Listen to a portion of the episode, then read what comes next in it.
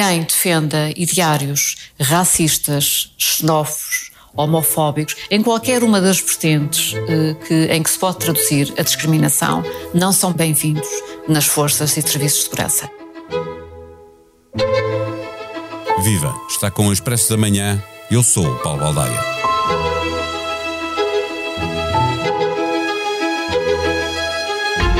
O consórcio de jornalistas de investigação portugueses identificou quase 600 operacionais da GNR e da PSP, violando a lei e os regulamentos das corporações a que pertencem, cometendo crimes de ódio nas redes sociais. Estes representantes das forças de segurança integram uma base de dados a que o consórcio, de que fazem parte a SIC e o Expresso, teve acesso. Na reportagem da SIC, é possível ver alguns dirigentes sindicais desvalorizarem o que é relatado. Podem recordar-se as declarações de Magina da Silva, diretor nacional da PSP, a ilibar um agente acusado de uso excessivo da força muito antes do inquérito da IGAI estar concluído. O título da investigação, Quando o ódio veste farda, remete-nos para a gravidade da situação. E porque já sabíamos muita coisa, antes mesmo desta excelente investigação, cresce a perplexidade em relação a quem tem a obrigação de resolver o problema e deixa andar. É que readmitir polícias que foram condenados por crimes cometidos no exercício das suas funções não tem explicação plausível, mas é uma realidade.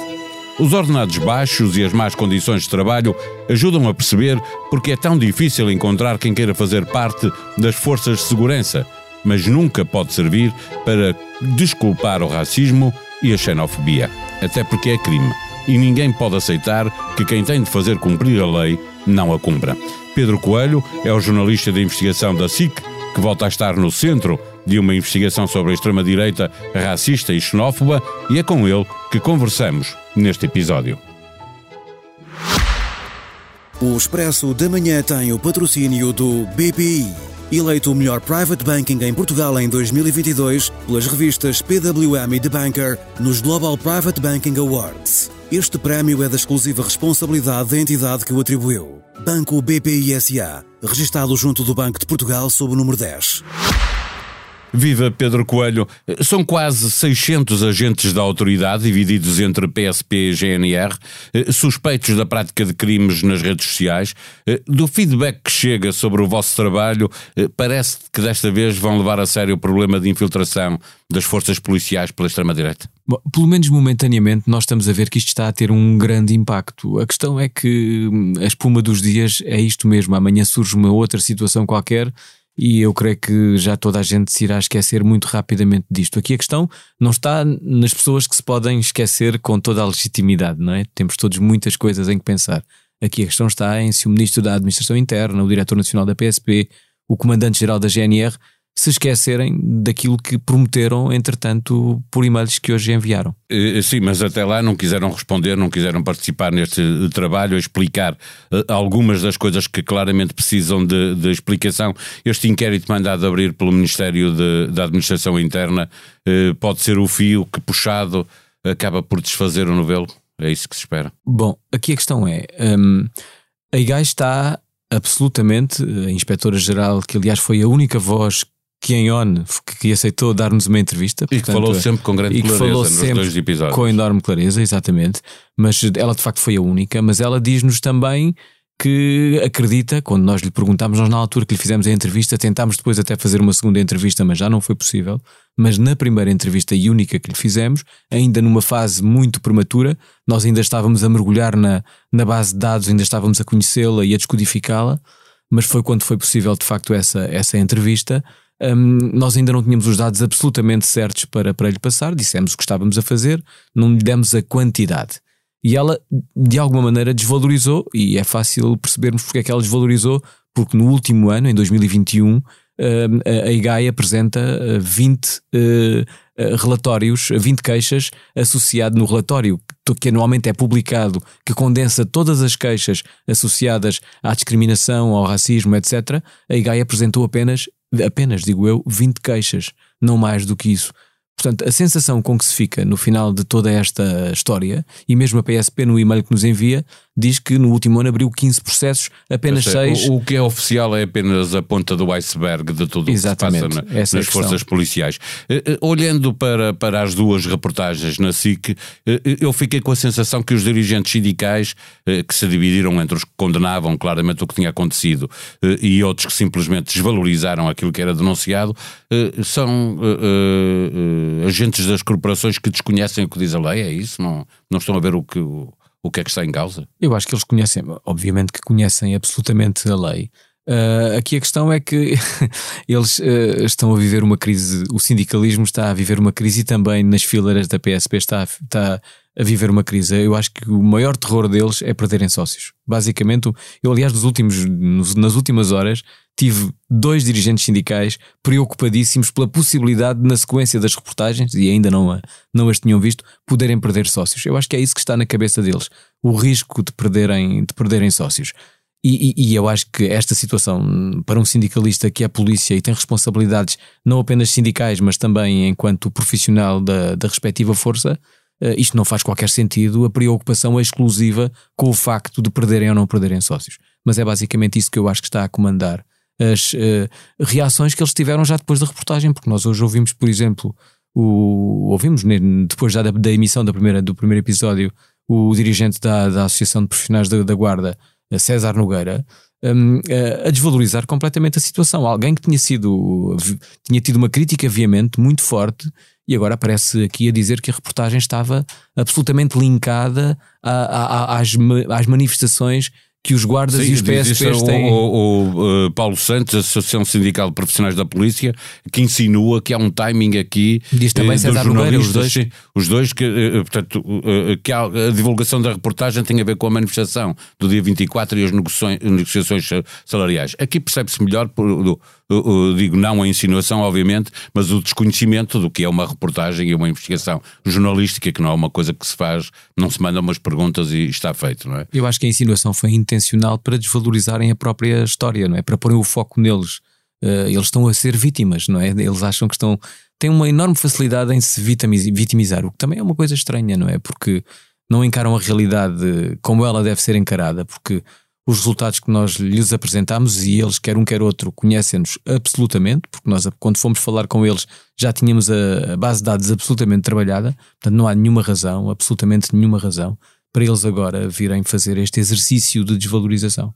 É, é, também não perceberem a forma como começa os dois episódios, que é uma homenagem aos polícias que honram a farda, não é? Portanto, eh, eles próprios, os polícias e os dirigentes sindicais, deveriam perceber que isto é, é sempre em favor das, das, das corporações, seja a PSP, seja a GNR. Mas olhando eh, para o facto, por exemplo, que aparece no, no, no segundo episódio, de polícias condenadas por crimes cometidos no exercício de funções que depois são uh, readmitidos. Como é que alguém consegue explicar isto? Na reportagem não está, obviamente, uh, uh, porque muita gente se recusou a falar, não é? Sim, de facto, a questão do, do processo de Alfragide, todos os agentes que foram condenados e foram condenados oito, todos eles estão em funções. Todos, incluindo o, o agente que foi condenado à prisão efetiva por ser reincidente. Eh, esta e situação. Cumpriu pena. Cumpriu pena. hoje é outra vez agente. Voltou a ser agente. A PSP diz-nos que ele está em funções uh, operacionais não diretamente ligadas à rua.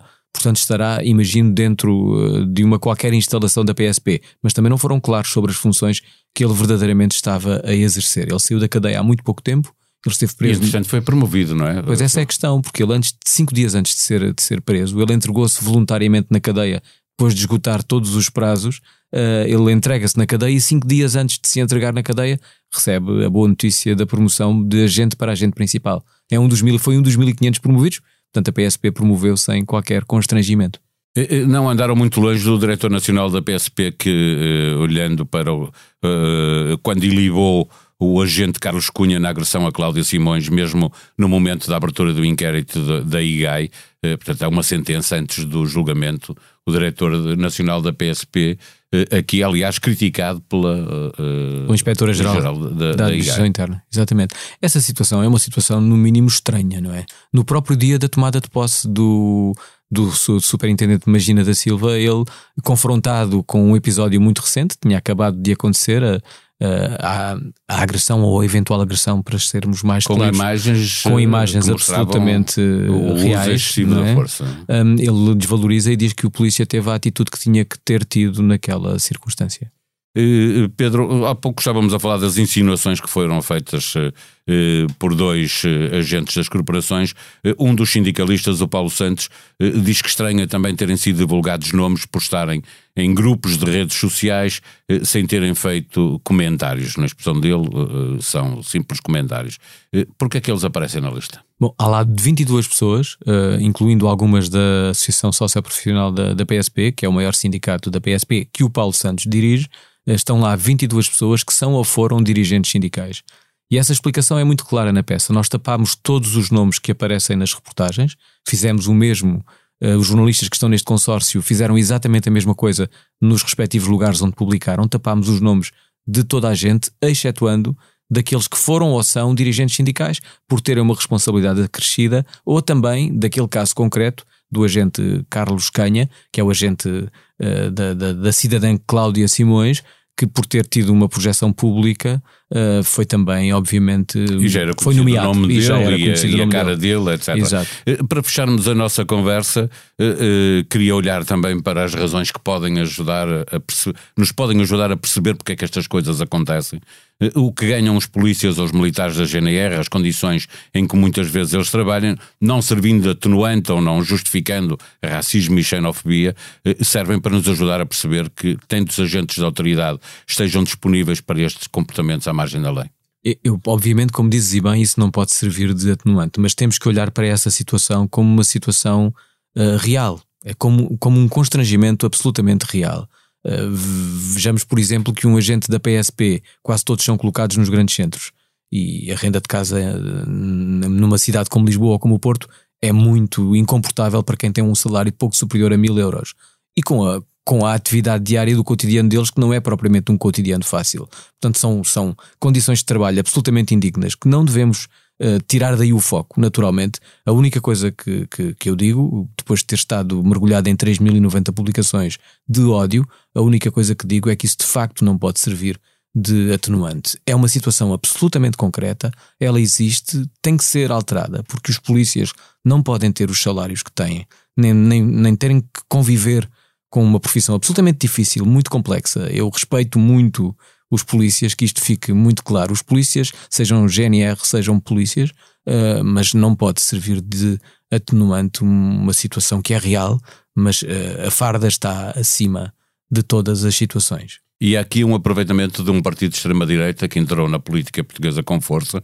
A maioria destes uh, agentes são, estão conotados com Uh, simpatizam com Chega, uhum. alguns deles têm mesmo ligações diretas ao Chega. Da amostra que nós acedemos, 75,63%. É um número muito elevado de pessoas que manifestam clara simpatia pelo Chega e se juntarmos a essas pessoas que também têm a simpatia pelo Chega, aquelas que ainda por cima vão para lá do Chega, nomeadamente movimentos identitários e também o ERGT, o partido de absoluta extrema-direita, eh, bom, aí são mais 50,26% de pessoas que manifestam eh, simpatia por movimentos à direita do Chega. E há movimentos de facto à direita do Chega. Sexta-feira, dia de nova edição do Expresso nas Bancas, disponível também online para assinantes. Na capa da revista, o ensaio de Rui Cardoso sobre o universo do futebol que se apresta a aterrar num país onde os direitos humanos não passam de uma miragem no deserto. Os petrodólares podem comprar consciências, mas nem sempre lavam mais branco. Na manchete do caderno de economia, salários na banca e nos seguros caíram quase 23% nos últimos sete anos. Na primeira página, o país ainda não tem uma lei que permita a eutanásia, mas em Portugal já há quem antecipa a sua morte, recusando os suportes que possibilitam prolongar a vida. Desconhecimento da lei é o único entrave. A sonoplastia deste episódio foi de João Martins. Vamos voltar na segunda-feira. Até lá, tenham um bom dia, um bom fim de semana.